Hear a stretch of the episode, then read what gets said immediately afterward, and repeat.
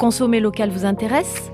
Ce podcast de Sud-Ouest est accompagné par le mouvement hashtag Bordeaux Local, une campagne qui met en avant les acteurs économiques girondins, les établissements, les hommes et femmes qui jouent la carte des produits locaux et des vins de Bordeaux. Aujourd'hui, plus que jamais, l'ensemble des acteurs locaux doivent se soutenir et participer à une économie plus solidaire, responsable et engagée. C'est pourquoi l'interprofession des vins de Bordeaux, l'UMI Gironde et l'Office de tourisme et des congrès de Bordeaux Métropole ont conçu ce mouvement, avec l'adhésion de nombreuses personnalités.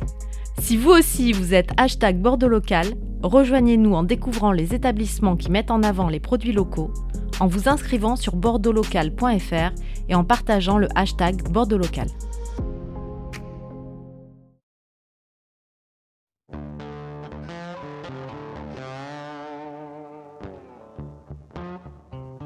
Quelle est la température à la cave?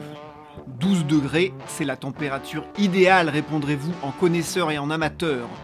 Quelle est la température à la cave? On va tout de même poser cette question à un caviste professionnel aujourd'hui. Comment vont les cavistes? Comment le marché évolue-t-il? Quelles sont les tendances? On en parle aujourd'hui avec Benjamin Gabin, caviste et propriétaire de la maison Gabin dans le quartier historique et bien connu des Chartrons à Bordeaux. Bonjour à tous, vous écoutez Les 4 saisons du vin. Les 4 saisons du vin, le podcast de la rédaction de Sud-Ouest qui raconte le monde du vin, qui revient sur ses faits majeurs et qui tente d'en décrypter les enjeux. Saison 5, épisode 8. Je suis Mathieu Hervé, je suis avec César Compadre, responsable de la rubrique Vin à Sud-Ouest. Bonjour César. Bonjour. Et bonjour Benjamin Gabin.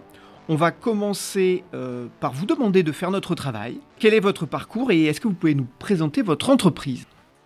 Alors bonjour, euh, donc je m'appelle Benjamin Gabin, je suis euh, caviste et négociant dans les Chartrons, Courportal. J'ai monté ma société en 2004. J'ai un magasin donc Courportal depuis 2007. Alors on va, avant de commencer cette conversation, se tourner vers toi César pour une petite mise à jour de nos fiches sur euh, le marché et la distribution chez les cavistes. Alors autant dire à Mathieu qu'il n'existe pas beaucoup d'informations fiables, autant pour les grandes surfaces, nous avons des éléments fiables, mais pour les cavistes, comme pour les restaurateurs, comme d'ailleurs pour la vente à la propriété, nous avons des estimations. Donc les cavistes, les chiffres que nous avons à ce jour, il y a autour de 5800 points de vente en France.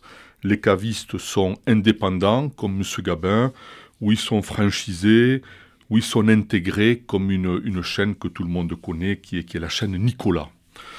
Voilà, donc euh, sur ces 5800 points de vente, 75% euh, sont des indépendants. Euh, à noter que 4 sur 5 sont des hommes, donc le métier n'est pas très féminisé l'âge moyen des cavistes est autour de 47 ans et qu'une cave sur deux se trouve en centre-ville, exactement comme M. Gabin. Voilà. Et au total, les cavistes représentent autour de 10 à 15% de la vente de vin dans l'Hexagone. Alors Benjamin Gabin, euh, d'abord une question très ouverte. Euh, comment, de votre point de vue, euh, va le commerce de, de vin de proximité aujourd'hui en France après deux ou trois ans qui ont été difficiles pour beaucoup de commerçants? Alors nous, on a eu la chance de bénéficier surtout du Covid, parce que les gens avaient besoin de se de, de, s'abreuver, de s'abreuver et de penser à autre chose. Donc on a, on a, on a bénéficié euh, du Covid. Les gens sont venus beaucoup plus voir les, les, magasins de proximité. Et donc du coup, nous, on a fait euh, au niveau vente directe euh, au magasin, le chiffre a, a bien augmenté. Alors, des, années positives récemment, avec une spécificité euh, pour votre cave, Benjamin Gavin, et on aimerait bien vous entendre là-dessus, c'est que vous êtes spécialisé dans, les vieux millésimes. Euh, les vieux millésimes, comment, comment on les trouve, comment on les conserve, euh, comment on les déniche? Alors, soit on les, on les trouve directement à la propriété, parce que la propriété stocke beaucoup, surtout dans différentes régions comme le Bordeaux et, un petit peu sur la Bourgogne. Et sur la Champagne aussi, il faut savoir qu'il dégorge aussi pas mal de Champagne 10-20 euh, ans après. Et ensuite, on fait, je fais beaucoup de, de de particuliers. Donc là, c'est vraiment beaucoup de bouche à oreille, euh, essentiellement depuis 20 ans. Voilà, donc des, particuliers qui nous appellent directement. on fait établir une liste et ensuite, euh, quelques photos quand même pour voir euh, la qualité de la cave, euh, voir si les étiquettes sont pas trop abîmées, les niveaux, l'état des niveaux, et un peu l'état général de conservation. Alors cet état général de conservation, M. Gabin, il me semble, on en a parlé quelques fois ensemble, que nombre de personnes pensent savoir et en fait elles n'ont pas. En gros, on stocke à peu près n'importe quoi? On stocke pas n'importe quoi, mais les, on, on stocke surtout les bouteilles qu'on n'a pas envie de boire. Et c'est vrai que ça s'accumule dans une cave et euh, ça peut représenter quelques centaines de bouteilles au, fur et à mesure des décennies. Et ensuite, euh, c'est vrai que quand il y a des héritages ou des successions, voilà, les gens euh, découvrent, redécouvrent ou découvrent la, cave du père ou du grand-père. Et c'est vrai qu'on trouve souvent, mais bon, il y a 10% de, de, grands vins, on va dire, de vins encore buvables, et après beaucoup de vins qui n'ont plus trop d'utilité des petits Bordeaux, des entre-deux-mer, des rosés qui ont une dizaine d'années. Euh. Des vins qu'il faut jeter à l'évier. Et voilà, exactement. Exactement. Aujourd'hui, Benjamin Gabin, de votre, euh, de votre poste d'observation, euh, c'est quoi les, grandes tendances qui, qui, se dégagent avec effectivement cette spécificité? Vous, vous êtes au cœur des Chartrons, avec peut-être une clientèle d'amateurs et de professionnels. Mais aujourd'hui, euh, qu'est-ce qui vous semble le plus important et le plus saillant? C'est très, très diversifié. Aujourd'hui, les gens viennent. Euh, alors, on, vend beaucoup de champagne aujourd'hui, ce, qui est, ce qui est fou. On est vraiment en rupture de champagne. on va être en rupture de champagne à Noël. Donc, ça, c'est un vrai fait majeur. Ah, ça, c'est incroyable. C'est jamais arrivé de moi depuis 20 ans. Il y a une dizaine de marques où on, est en rupture. On est déjà en rupture, ça m'est jamais arrivé. Pourtant, j'ai un gros stock. Et, ensuite, euh, la consommation est. Bon, là, on arrive. On, vient d'un été euh, qui a duré très longtemps. Donc, euh, c'est vrai que les rosés et les vins du Beaujolais, les vins, les vins légers, les, petits Bourgognes, les, voilà, les, petits Pinots, les petits, les petits Gamay ont eu leur ont eu leur, leur, leur période assez longue. Des vins frais, en fait. Des vins frais, ouais. Les, vins frais. Et ensuite, là, on arrive dans une, j'espère, dans une saison froide où on va pouvoir reboire euh, des vins un peu plus tanniques euh, de Bordeaux, euh, de la vallée du Rhône, voilà, et surtout des Bordeaux. Sur les régions, les régions justement les plus dynamiques, les, petites appellations, les bons rapports qualité-prix, est-ce que vous avez aujourd'hui identifié des, des, faits importants? Vous parlez notamment des Beaujolais. Les Beaujolais, on en parle beaucoup depuis 5-6 ans. est-ce qu'il y a d'autres appellations qui vous, qui vous semblent sortir du rang aujourd'hui? Alors, il y a, c'est les modes. Hein. Il, y a, il y a beaucoup de... Là, le Beaujolais était très très à la mode. La Bourgogne aussi. Euh, là, ce qui arrive, ce qui est en train d'arriver, c'est que les prix sont quand même euh, sont, vraiment les facteurs, donc euh, augmentent énormément. Donc aujourd'hui, on n'a plus, on, on, a du mal à trouver des vins à moins de 10 euros à la vente chez les cavistes sur ces régions-là. Donc mathématiquement, je pense que bah, tout ça, c'est des effets de mode, ça tourne. Hein. Je pense que le Bordeaux, on a, va mathématiquement revenir, parce qu'on a des, super rapports qualité-prix dans le Médoc, dans les Graves, dans l'entre-deux-mers. Euh, et je pense que dans les prochaines années, le Bordeaux va revenir euh, en force. C'est tout, toute une question de prix. Quoi. Il y a deux régions dont on a beaucoup parlé. Donnez-nous votre analyse. Les vins du Val-de-Loire également frais, euh, attrayants. Et on a beaucoup parlé des vins du Languedoc ces dernières années. Sur ces deux régions, quelle est votre analyse? Les Bordelais aiment ces vins? Bien sûr. Alors les vins, les, le Languedoc euh, marche très très bien justement par rapport au prix, parce que c'est à moins de 10 euros. C'est encore un des rares, euh, euh, des rares appellations où on a encore des, vins à moins de 10 euros. Les vins de Loire marchent très très bien sur les vins blancs, les Sauvignons et les Chenins. Et, mais le gros problème qu'il y a sur, sur la région de Loire, c'est la, la production. Ils ont beaucoup, beaucoup gelé, beaucoup grêlé. Donc en fait, on, est, on, est vraiment, on a vraiment du mal à avoir des produits. Et sur l'Alsace L'Alsace. Euh, Où il y a des blancs et les blancs, ça marche. les, blancs, exactement, les blancs marchent, euh, mais pas trop dans notre région. C'est voilà, les vins d'Alsace, c'est assez très limité dans notre dans, dans nos ventes. Alors sans, entrer justement dans, vos livres de compte, mais c'est important de, comprendre ces notions de, palier, de prix. Comment vous identifiez euh, euh, cela? Vous parlez de la bouteille à 10 euros. Est-ce que ça, c'est un vrai repère pour le, client et le consommateur ou pour le professionnel? Ah ben, le, cœur du, marché est entre 10 et, entre 10 et, entre 8 et, et 30 euros. Ça, c'est sûr que le panier, euh, le panier moyen dans une cave est entre, oui, entre, entre 8 et 30 euros. Et après, on passe sur une autre clientèle euh, où là, les budgets peuvent, euh, voilà, vraiment sont, sont, complètement différents. Mais c'est vrai, le cœur du marché, voilà, et, c'est avec les augmentations des trois dernières années qui, sont complètement folles. On est, on est sur les Bourgognes, on est passé de, en trois ans de, de, de 14 euros à la cave à 22 euros sur les entrées de gamme de Bourgogne. Donc là, vraiment, c'est pour ça qu'on change, de, on va, mathématiquement le budget des ménages, on va, on va changer de produit, on va être obligé de changer de produit. Ça, c'est évident. Donc vous, vous, voyez à la fois une évolution de la consommation et peut-être aussi une évolution du modèle économique pour les cavistes nous, nous, en fait, on a l'habitude, parce que ça fait 20 ans, donc on a l'habitude de changer, de changer de région et de changer de mode. Hein. Maintenant, maintenant, avec un, peu de recul, euh, voilà, on, va repartir sur les Bordeaux, je pense. Et puis avant, on était parti sur la vallée du Rhône, et tout ça, c'est des cycles. Et c'est des cycles, et le goût évolue en fonction, surtout en fonction du prix. On, on parle beaucoup de crise à Bordeaux, hein, vous le savez, actuellement, des plans d'arrachage, etc. Donc, vous nous donnez des bonnes nouvelles, hein, que, que le Bordeaux pourrait bénéficier de, de, cette conjoncture et, de reprendre l'ascenseur. Quel, quel, type de vin de Bordeaux? Vous parliez de, de vin jeune, de, de vin tannique, de vin sur le fruit. Finalement, quel conseil on peut donner aux vignerons bordelais pour monter dans l'ascenseur dont vous parlez? Alors déjà, je pense que déjà, il y, a une, il y a une génération de jeunes qui arrivent justement avec les vins nature, avec les vins bio. Je pense que surtout, euh, ben, des vins sur le fruit et surtout euh, arrêter ce bois, ce surbois euh, un peu parkerisé. Euh, voilà, les gens ont envie de, de, vins plus goulayants, des vins plus, beaucoup plus faciles, beaucoup des plus vins moins tanniques, beaucoup moins plus digestes et beaucoup moins tanniques. La surextraction, euh, je pense que ça c'est du passé. Je pense que les gens veulent voilà que du fruit, euh, très facile à boire et, et surtout euh, à boire assez rapidement finalement. Et vous trouvez des vignerons qui vous proposent ces produits ou finalement vous n'en trouvez pas assez? Alors maintenant, les, vignerons, les jeunes vignerons nous proposent euh, si ce, genre de produits sur Bordeaux et puis même euh, font des expérimentations sur des la Syrah, euh, sur beaucoup de cépages. Euh, donc maintenant, ils, le mettent surtout en vin de France. C'est très intéressant. Et puis avec le réchauffement climatique, je pense que qu'il va falloir s'ouvrir.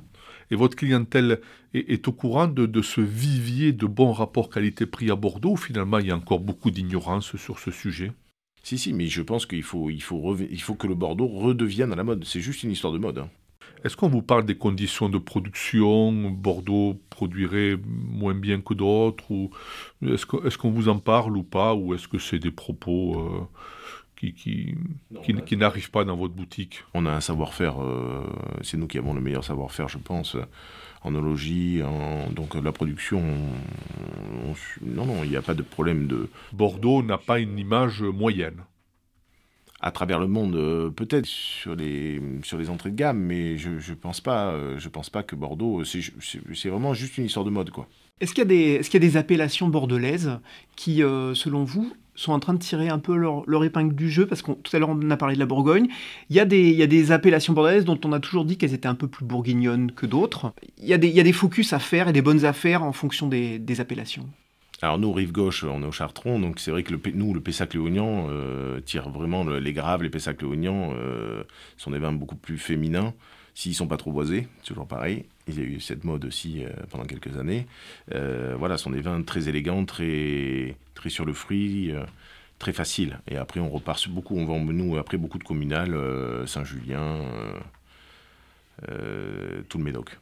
Et les côtes, les côtes, les bons rapports qui ont été pris sur les vins de côte Bourg, Blaye, euh, etc.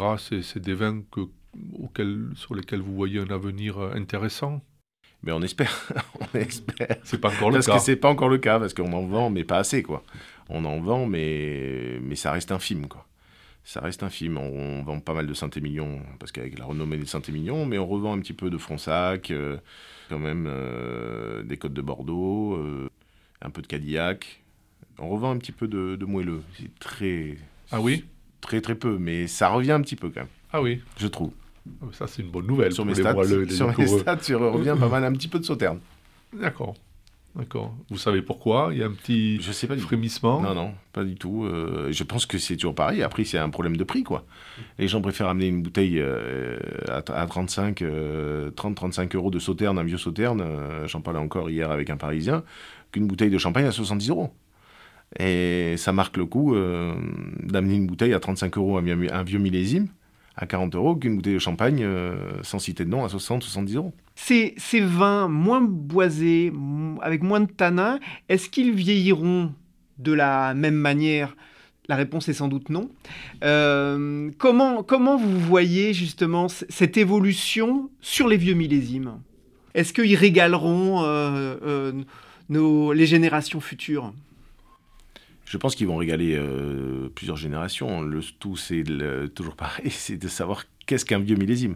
Si c'est un, un vin qui a 60 ans ou si c'est un vin qui a 20 ans. Après, on s'adaptera. euh, voilà, un vieux millésime euh, plus tard. euh, Et vous, un vieux millésime, c'est à partir de, de combien de- ah ben, d'années un vieux millésime, c'est dans les années euh, 1960. euh, voilà, là, là, on arrive sur des vieux millésimes. Mais après, dans, dans, dans, dans 20 ans, on dira peut-être qu'un qu'un millésime qui a 20 ans euh, est un très vieux millésime. Mais après, c'est pas très grave, c'est juste une question de, de décennie. Et la vous, vous pensez que les vins produits aujourd'hui au- auront une capacité de garde inférieure aux vins produits il y a quelques décennies? La manière dont on le fait, à boire jeune, etc. Est-ce que ça, ça peut avoir une influence sur la capacité de garde des vins d'aujourd'hui? peut-être c'est très subjectif, mais on- les vins sont plus propres. euh, et après, c'est très di- difficile à, à dire. On- Ça, il n'y a que le temps qui va pouvoir le dire. Mais je- moi, je pense que les vins sont, sont, sont plus rapides à, à boire. Et, et l'attente, l'attente pour le particulier sera moins long. Parce qu'effectivement, votre métier est aux premières loges effectivement d'évolution euh, sociologique et parfois finalement immobilière. Les gens n'ont plus de cave. Non, les gens n'ont plus de câbles, les gens achètent beaucoup des, des Eurocaves. Et c'est vrai que c'est le gros problème du vieillissement. Donc c'est pour ça que si les, vins sont prêts à boire plus rapidement, euh, c'est quand même mieux pour tout le monde. Dans le, monde du vin, on a assisté aussi à ces dernières années, peut-être que ça se calme d'ailleurs, mais on voulait vous entendre là-dessus, à un phénomène de, de spéculation sur un certain nombre d'étiquettes, de millésimes particuliers, de propriétés qui ont subi vraiment une inflation euh, très impressionnante en fonction des appellations, en fonction euh, des propriétaires, en fonction d'aléas de la vie de certains propriétaires, malheureusement. Comment vous, en tant que professionnel, euh, vous, vous voyez ce marché et comment vous le vivez en tant qu'amateur de vin? Ça, c'est vraiment la question du moment. Nous, il y a des viticulteurs, on reçoit 7 coups de téléphone par jour pour le même viticulteur. Ce qui est incroyable. Donc les gens veulent acheter toujours les mêmes bouteilles. Et bien sûr qu'il y a une spéculation qui est exorbitante. Exorbitante. Mais même les viticulteurs en profitent aussi. hein. Tout le monde en profite, surtout euh, ceux qui appartiennent à des gros groupes. euh, les propriétés, les propriétés familiales sont beaucoup plus raisonnables, je pense. Mais après, euh, la spéculation est, complètement folle depuis, euh, depuis une dizaine d'années. C'est vrai qu'il y a des vins qui ont fait x10, x20, x30. Le plus dur, c'est d'avoir les bouteilles, et après, le problème, c'est de trouver quelqu'un qui les boit. Et c'est pour ça que les viticulteurs aujourd'hui euh, privilégient énormément la restauration par rapport aux cavistes. Donc nous, on est très embêtés par rapport à ça, surtout pour la Bourgogne. Mais après, bon, euh, voilà, on essaie de tirer notre épingle du jeu et de, et de, leur montrer que nous, on fait vieillir les vins et qu'on essaye aussi de qu'on a aussi des, des, particuliers qui boivent les vins. Mais c'est vrai que c'est le gros problème, nous, de vendre et d'avoir confiance aussi en nos particuliers pour pas que les vins soient revendus par la suite. La spéculation est là et bien présente depuis 10 ans. Un client qui rentrait chez vous il y a 10 ans, qui achetait un vin euh, 20 euros, il revient aujourd'hui, il coûte 35 euros, euh, il vous dit quoi? Et c'est le, c'est le, c'est les- vraiment l'énorme problème, c'est que les, c'est souvent, s'il a acheté il y a 20 euros, à 20 euros un non connu il y, a, il, y a, il y a 10 ans, le problème c'est qu'aujourd'hui il vaut 100 euros ou 150 euros. Pour les Donc- Bourgognes, pas pour les Bordeaux. Ben, pour les Bordeaux c'est pareil, le 2008 est le meilleur exemple. Angélus 2008, je veux pas dire de bêtises, mais je pense que valait 55 euros.